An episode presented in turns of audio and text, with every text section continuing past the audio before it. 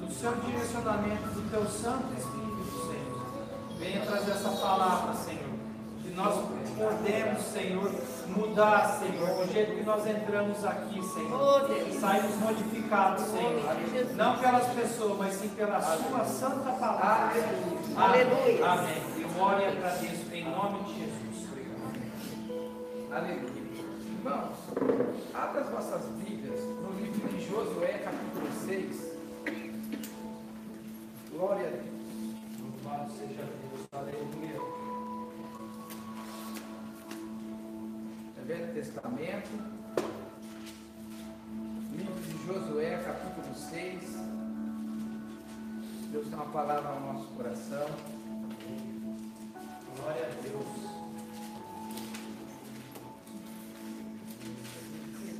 Quem achar Deuteronômio é o livro da frente. Todos acharam? Amém.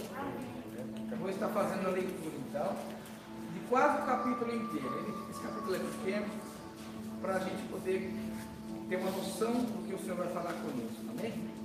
O texto da minha Bíblia vai dizer assim: a destruição de Jericó. Ora, Jericó estava rigorosamente fechada por causa dos filhos de Israel.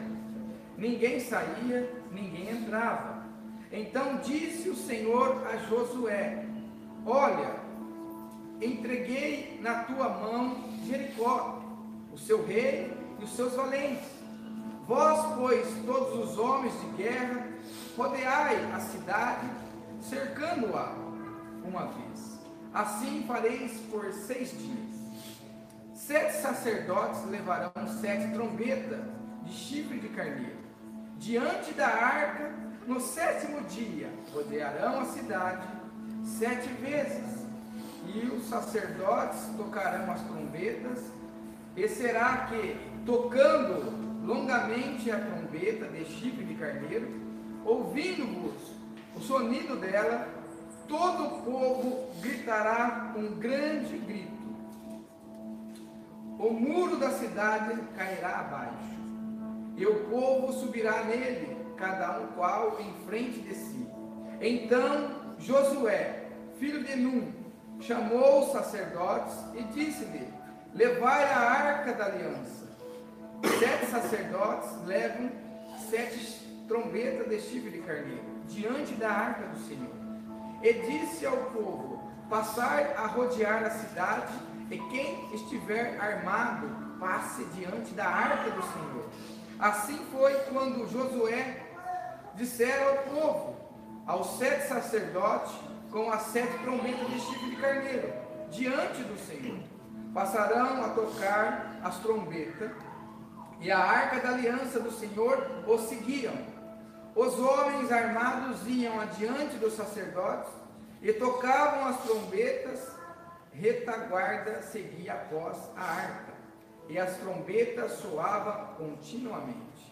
Porém, ao povo ordenava Josué, dizendo: Não griteis e nem fareis ouvir a vossa voz, não sair palavra alguma da vossa boca, até o dia que eu vos diga: gritai, então gritareis.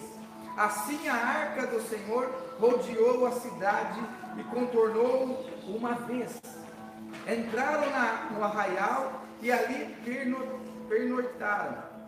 Levantando-se Josué de madrugada e os sacerdotes levaram de novo a arca do Senhor.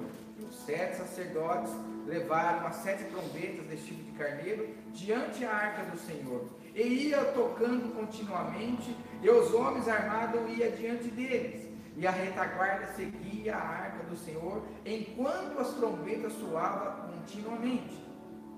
No segundo dia, rodearam outra vez a cidade e tornaram para o arraial. Assim fizeram por seis dias. No sétimo dia, de madrugada, subiram a alva da mesma sorte, rodearam a cidade sete vezes. E so, somente naquele dia rodearam a cidade sete vezes. E sucedeu que, na sétima vez, enquanto os sacerdotes tocavam a trombeta, disse Josué ao povo: Gritai, porque o Senhor vos entregou a cidade. Porém, a cidade será condenada, e ela e tudo quanto nela haver. Somente viverá Raabe, a prostituta, todos os que tiveram com ela na casa, porquanto respondeu os mensageiros que enviamos. Tão somente guardai-vos das coisas condenadas, para que, tendo-vos condenado, não vos tomeis para si e torneis maldito no arraial do Senhor e vos confundais. Porém, toda prata e ouro, em tecido de bronze e de ferro, são consagrados ao Senhor, e irão para o seu tesouro. Gritai, pois, o povo aos sacerdotes e trocai a trombeta. Tendo ouvido o povo o sonido da trombeta, levantando grande grito, ruíram as muralhas, e o povo subiu na cidade, cada um em frente de si, e o tomaram. Amém? Pode se assentar, meus irmãos. Eu louvo a Deus por esta palavra, porque vai falar que o povo, ele estava diante agora, uma cidade muito bem armada, e muito bem protegida. Quem é este povo que está agora diante ali? O povo que está fechado nessa cidade de Jericó é os cananeus. E os cananeus, antes mesmo do povo de Israel chegar até ali, a sua volta, eles já conheciam a fama deste povo de Israel. Eles sabiam que essa multidão que estava vindo do deserto eram homens que o seu Deus Onde esses homens colocavam os pés, as mãos, o Deus de Israel dava vitória. Eles então fecharam e ficaram com a sua sentinela nas muralhas, morrendo de medo, porque eles sabiam que onde eles passavam, a vitória desse povo era certa, por causa do seu Deus. Mas olha que interessante, quando o povo ali, ele sai do mar, mar Vermelho e começa a sua peregrinação no deserto, a primeira cidade a Deus entregar vai ser essa. O cananeus, ele sabia de tudo o que aconteceu no Egito, do que Deus fizera lá, do que o mar abriu, esse povo passou a ser, o mar se fechou atrás dos seus inimigos. Então, eles sabiam que o Deus que estava com ele era imbatível. E agora, Josué está à frente desse povo. E quando ele se depara com essas muralhas, ele sabe que humanamente eles não iam vencer. Falando no natural, assim é nós quando nós estamos diante das nossas batalhas cotidianas. Tem certas situações que a gente a gente vai olhar, nós olhamos e falamos assim, como que eu vou vencer? Como que eu vou suportar? Como que eu vou passar isso? Como que vai ser curado? Como que essa situação financeira vai ser resolvida? Não é diferente. Mas a diferença está quando Deus se levanta na vida do seu povo. Aleluia. Porque este povo de Israel, eles eram dependentes de ouvir a voz do Senhor. E quando Josué vai orar, Deus envia então um anjo a falar com ele. Josué se prostra diante do anjo do Senhor e, e fala: Senhor, eu não sou digno. Aí o anjo fala assim: Não, eu sou apenas um mensageiro que vim trazer a palavra de Deus. Deus entregará a vocês. E ali Deus passa todas as instruções a qual Josué teria que conduzir o povo. Instrução a qual nós lemos aqui, dele rodear a cidade. Esse povo ele ia marchando, tocando. Agora imagina agora o inimigo, né, os cananeus olhando essa grande multidão ao redor. O que será que eles pensavam? Por que, que eles estão fazendo isso? Porque eles já estavam imaginando um confronto de espada, de alguma coisa assim. Mas Deus, eu falo que Ele nos surpreende. Deus, Ele quer fazer algo na nossa vida. Nós achamos que Deus vai vir por esse lado e Deus vem por outro. Nós achamos que Deus vem por cima e às vezes Deus vem por baixo. Às vezes nós achamos que Deus vem de frente e Ele vem de trás. Porque Ele quer nos surpreender. Sempre foi assim a história de Deus para o seu povo. Quando o homem acha que ele tem o controle, Deus tira todo o controle do homem. Assim como aquele barquinho estava no mar, né? E eles achavam que ia perecer quando os ventos sopraram, as águas rugiram. Mas Jesus estava no barco. E ele levanta e repreende o vento e a água e tudo vira bonança. Assim não é diferente quando Deus de Israel também estava no meio do povo através da arca da aliança.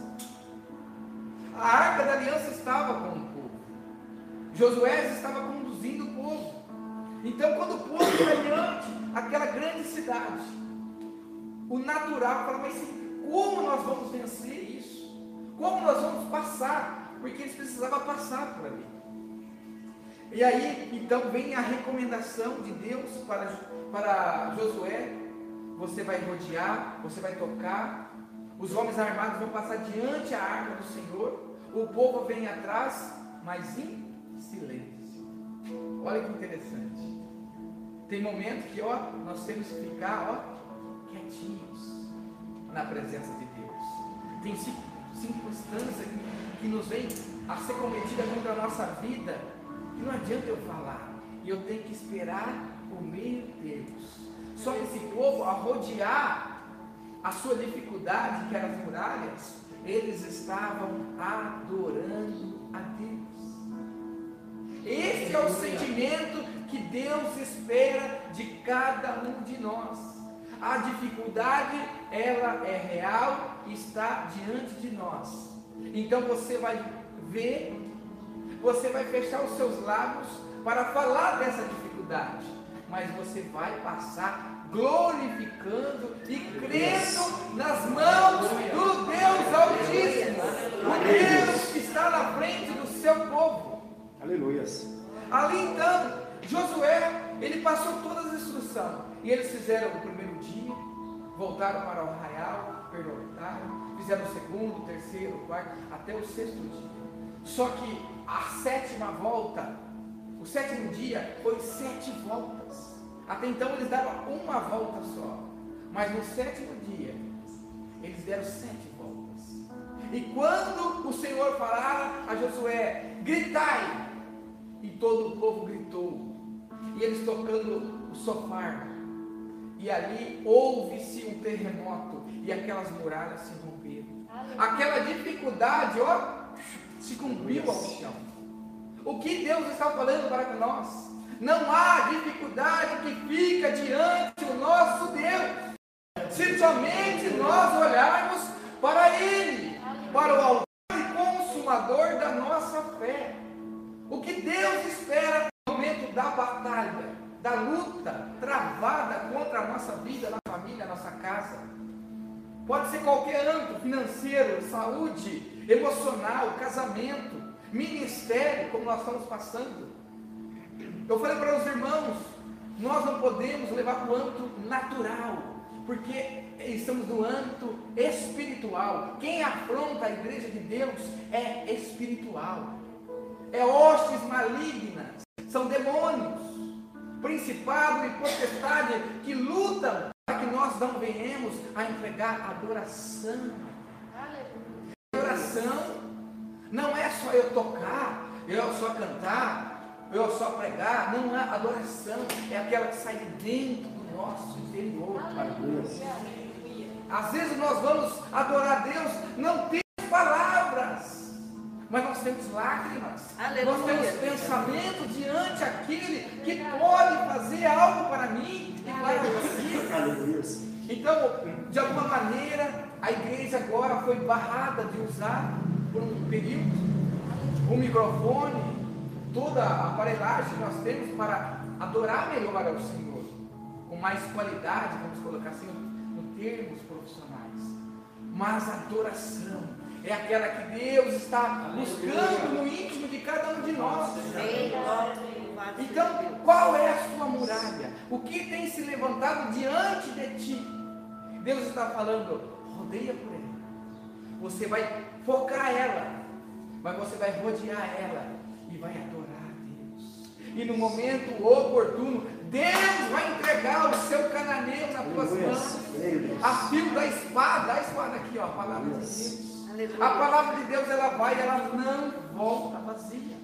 As dificuldades que vêm contra a nossa vida, ela não vem para nos matar, mas ela vem para cumprir um objetivo e um propósito. Aleluia. O fogo ardente que surge no meio de nós não é para nos consumir, mas é para nos lapidar, nos limpar. Como eu citei isso semana passada, o fogo sobre o ouro, sobre a prata, ele não destrói o material, mas ele separa, ele purifica, ele faz separação entre o santo e o profano. Aleluia. As impurezas, a alta temperatura, ela separa. Então, se você está olhando a sua dificuldade no âmbito natural, você não vai vencer. Mas se você olhar no natural e crer no sobrenatural, que Deus vai entregar a vitória. Porque tem algo por trás acontecendo sobre essa batalha. E Deus quer mostrar as mãos dele. E nós precisamos crer nesse trabalhar de Deus. As dificuldades, é a grande escola do Senhor para trabalhar nas nossas vidas. Porque se nós não tivermos nenhuma dificuldade em nenhum âmbito da nossa vida, em nenhuma área, nós não adoremos o Senhor. O ser humano é a raça mais complicada para isso. E Deus o criou, Deus sabe. Lá atrás, o próprio Deus disse que ele se arrependeu de ter criado o homem. Porque o homem fez assim, ó, da vontade dele. Mas de repente, no meio do caos, desta palavra que ele mesmo diz, ele fala assim: Mas achei uma pessoa no meio que me agradou, que é Noé. Aleluia. No meio de uma geração, no meio de um século que nós estamos vivendo, onde as pessoas não estão nem aí para Deus, nem aí para a família, nem aí para os bons modos, para uma vida de caráter. Deus está procurando e Ele pode te achar hoje. Falar, eis o meu servo, eis minha serva, que vai fazer o meu nome ser engrandecido sobre a terra. O que Deus fez com esse povo? Primeiro Ele tirou do cativeiro. Onde estava o cativeiro? Como foi falado aqui, já na intercessão do Egito. Falou em alguns louvores sobre dificuldades, situações que se levantam. Deus nos tira lá do Egito e nos purifica para que o nome dele seja honrado e engrandecido aqui na Babilônia. Deus tira do Egito e nos manda para a Babilônia para mostrar o nosso Deus. Que nós habitamos na Babilônia. Apocalipse fala que Deus julgará a Babilônia. Nós estamos na Babilônia. O que há na Babilônia? Abominações então, lá no Egito, nós servia a outros deuses. Mas de repente tivemos um encontro verdadeiro com o Pai. e Ele nos lapidou, tirou o que não prestava na nossa vida e nos colocou ao meio do deserto. Mas no deserto tinha batalha, tinha dificuldade, mas tinha vitória. Aleluia. Tinha alimento. Deus matava a sede do povo, era no deserto. Deus se manifestava é com as tuas mãos como uma nuvem. Onde o povo passava, passava na sombrinha. Aleluia. De noite, o deserto é muito quente de dia, mas de noite ele é muito frio. Ao extremo. Mas a palavra de Deus vai falar que ia uma coluna de fogo. Oh, glória. Maravilha. Vai entender o que Deus está falando conosco. Nenhuma dificuldade é maior do que aquele que criou toda a terra, todo o universo. Então você às vezes tem que sair de frente ao seu problema e olhar de lado e tentar entender no Senhor o que Ele espera de mim. Mas uma coisa é real para todos nós: adoração. Deus fala que Ele não aguenta ver quando um homem ou uma mulher se dobra em adoração. Deus ele não resiste. Quando ele fala assim não resistir, ele entra com a tua provisão. Ele entra com as mãos dele. Porque ele está vendo um verdadeiro adorador. E muitas vezes o adorador não é aquele que está à frente, é aquele que está em oculto.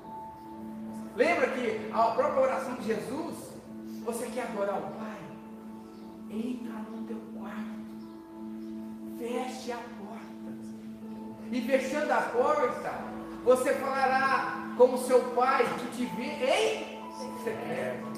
E em secreto a vitória vem. Só que a vitória de Deus ela não vem no secreto. Você busca no secreto, mas a vitória de Deus na minha e na sua vida, ela vai vir na frente de todos. Por isso que ele fala que ele prepara uma mesa diante os teus inimigos. E quem é o teu inimigo? É a enfermidade? É problema conjugal? É problema de trabalho, não pode cumprir? É um vício? É problema com filhos? Vocês estão entendendo? Então você busca no oculto, mas aqui, à vista de todos, ele prepara uma mesa e você vai sentar com ele. Aleluia. E ele fala que o seu cálice transbordará.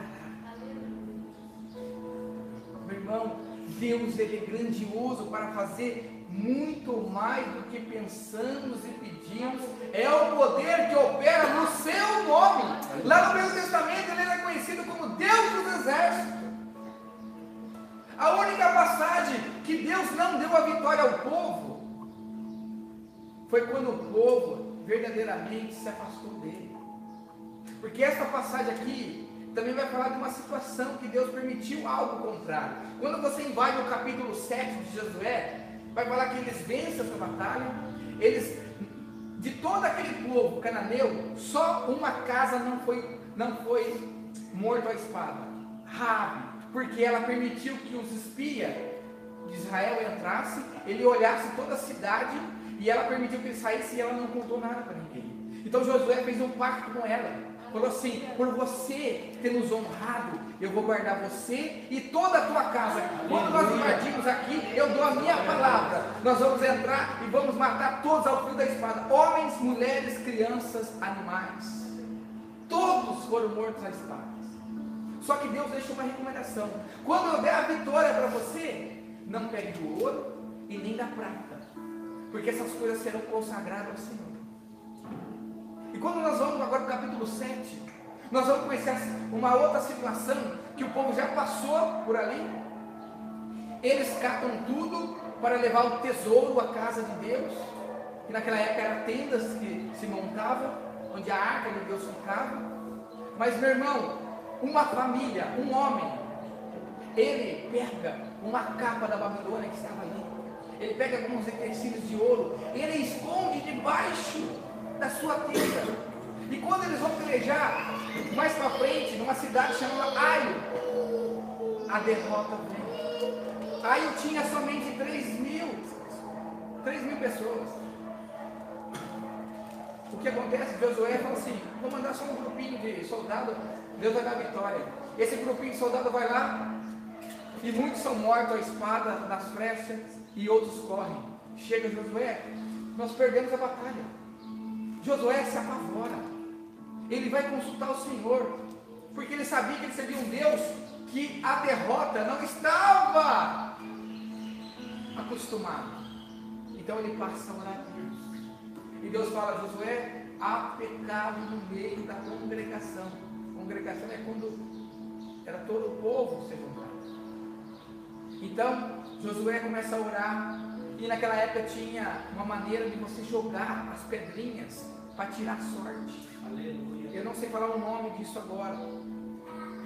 E quando tira a sorte, cai numa família. E quando vai na família, vai, vai, vai até chegar numa tenda. E quando Josué vai perguntar para esse, para esse homem, ele fala verdadeiramente: Eu peguei uma capa, escondi. Nem a família dele sabia. Qual era o preço disso antigamente? A morte. Toda a família foi pega, colocada diante a tenda do Senhor e apedrejada à morte. Fazendo isso, Josué consagra um sacrifício e novamente vai para a batalha e Deus entrega Ai nas tuas mãos. Meus irmãos, outra passagem que a vitória não vem foi quando estava sobre o rei Saul. Saul está desviado. Por isso, a arca da aliança, ela passa para a mão do inimigo, dos filisteus. E o povo perde a peleja. Fora isso, você não vai ver derrota do povo de Deus. Então o que Deus está falando conosco? Você não vai ser derrotado, você não vai perder essa peleja se verdadeiramente você e eu for dependente do Senhor. Aleluia. Da sua palavra. Está no lugar de adoração. Existe uma linguagem de adoração que eu e você precisa entender. É o nosso estilo de vida. Porque quando nós estamos vivendo a nossa vida lá fora, quem sabe como quem nós estamos adorando? Satanás, os anjos de Deus e Deus. Por quê? Porque a maneira como eu me conduzo a minha vida, ela traz uma linguagem. E quando os demônios estão rodeando a terra, passeando por ela, ele fala assim: Isso me pertence, isso me pertence, isso me pertence, isso não me pertence. Que é a igreja? Quem é a igreja? Amém. É eu e você. Se verdadeiramente você tomar o pão andar com Deus, trabalhar com Deus, viver o lar com Deus, nós temos que ter essa seriedade. Quando nós verdadeiramente aceitamos a Deus e se entregamos por Ele, qualquer dificuldade que se levanta contra a nossa vida, nós só vamos orar e adorar a Deus. Porque quem compra a nossa peleja é o Senhor dos Exércitos. Aleluia. Eu contei isso na quinta-feira, contei isso na vigília de sexta-feira. E vou contar para o pessoas que não estavam. No domingo para segunda, três horas da manhã, exatamente três horas, a minha criança de um ano acordou e não queria dormir mais. Aí a minha esposa conseguiu fazer dormir, dez minutos depois dormiu. Eu estava orando nesse horário. Eu estava lá no quarto dele.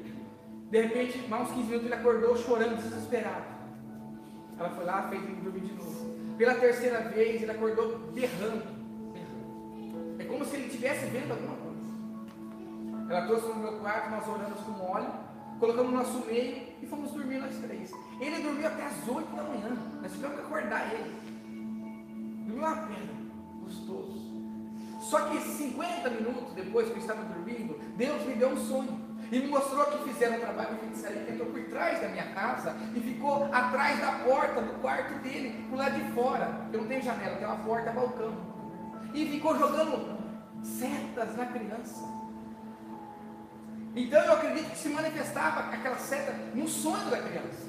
E ele acordava desesperado. Só que depois que nós oramos, aquilo foi quebrado. No sonho eu ia para fora assim do, do quarto e mostra sua cara. Ele foi se manifestar lá do outro lado da casa. Só o, aquela mancha, né? Amém. Acabou aquilo. fomos dormir. Fui trabalhar no dia seguinte, normal, três horas da tarde. Eu estava para rua, sentindo, comecei a sentir uma dor física. Parece que tinha apanhado de pau. Cheguei em casa, deitei 15 minutos, falei, não estou legal. Sabe quando fica ruim de gripe, aquela coisa ruim? Mas eu sabia que era opressão.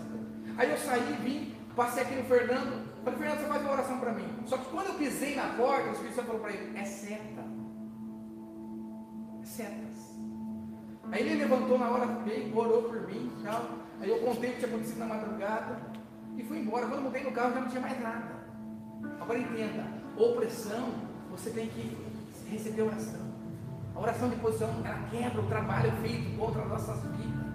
Então, entenda uma coisa, se eu e você tiver a presença de Deus, a vitória, ela é garantida. A circunstância, a circunstância contrária, ela vem. Por quê? Até mesmo para nos ensinar, para nos moldar, para fazer nós dependente do autor e consumador da nossa fé. Porque a fé não é falada, a fé é praticada. Aleluia. Por isso, quando vem a recomendação para Josué, Josué coloca o povo para adorar, caminhar em volta. Porque a vitória vai vir, meu irmão. Se eu e você se posicionar, Deus vai entregar o fio da espada. Levanta a tua espada aí. Será que a tua espada está afiada? Aleluia. Você tira da banha a sua espada. A espada de Deus, ela corta as medulas. Por isso que a palavra de Deus, ela corta aí. Mas ela corta aqui também. A palavra de Deus é a realidade do cristão. É a base da fé cristã. Uma fé cristã sem palavra de Deus, sem oração, sem adoração, não é fé, não é adoração não é caminhar com Cristo. Ele diz que é certo que as dificuldades elas vêm, mas também vem a mão do Senhor. Quando Naquilibe, o rei de Israel, ele recebe uma carta dizendo que o inimigo está afrontando ele com uma carta. Ele sabe que ele vai com aquela carta? Ele coloca diante ao Senhor. Fala, Deus, não é eu que estou afrontando, porque eu sirvo o Senhor. Ele ora a Deus com aquela carta, fala assim aqui, ó. Estão afrontando o Senhor, não é eu. Então Deus libera, levanta aí, um, um, um ano, que passa no real do inimigo e mata mais de 165 mil. vocês estão entendendo? Esse é o nosso Deus, que quer se mover no sobrenatural. Talvez o rei achou que ele ia pelejar com espada física e até sangue, mas não teve no, né, no âmbito natural, foi espiritual. Está entendendo? Então tem certas batalhas que nós temos que vencer ela primeiro no joelho, na adoração. A adoração é a, é a arma de ataque e de defesa. Quando você abre a palavra em Efésios, capítulo 6, 10, ele vai falar do cinturão da verdade da coraça da justiça. Ele vai falar do escudo da fé, a espada do Espírito, o capacete da salvação e ó, sapato que é o Evangelho da paz. Aleluia. Então, quando nós estamos vivendo a fé que foi nos proporcionada, ele disse que nosso inimigo é espiritual, não é luta contra a carne e o sangue, mas contra hostes espirituais da maldade, contra principal e potestade, dominadores do mundo Entenda, Jesus, ele não está pouco preocupado de governar o, o, mundo. Não, o mundo ele deu o governo a Satanás por um pequeno tempo. Porque o nosso reino não é daqui. Lembra quando, quando, como chama agora o, o Jesus, antes de ser morto, está de frente de quem? Pilatos. Pilatos. O que ele fala? Tu falas que é, você é rei? Ele fala, eu sou rei. Se o meu, mas só que o meu reino não é daqui. Aleluia. Se o meu reino fosse daqui, eu pedia ao meu pai que mandasse o quê? Doze legiões. Doze legiões de anjos para pelejar na minha vida. Louvado seja Deus. Vocês estão entendendo? Aleluia. Enquanto você estiver olhando para o reino da terra, o reino do céu está perecendo. Por quê? Porque eu e você, nós vivemos aqui, nós temos que olhar lá. Aleluia. Lá é o nosso objetivo. Quando Daniel está passando uma dificuldade, ele está jejuando. E a resposta do seu jejum, ela é ouvida no primeiro dia, mas ela é correspondida no décimo primeiro dia. Vocês estão entendendo? Então você vai se levantar e adorar a Deus e vai crer que a resposta vai vir. Aleluia. Porque fiel é Ele, não é, não é nós. Fiel é Ele. E Ele quer honrar a tua fé nessa manhã. Aleluia. Então, põe diante de Deus a afronta do inimigo. Põe a dificuldade diante do Senhor. Espere nele, confie nele. E tudo mais ele fará. Porque ele quer que o nome dele seja engrandecido na minha e na tua vida. Amém, meu irmão? Ficar de pé. Vamos orar. Agradecer a Deus por esta palavra. Que a palavra de Deus nos encoraja a verdadeiramente nós lutarmos. Mas nós temos que lutarmos olhando para a direção certa e com as armas certas.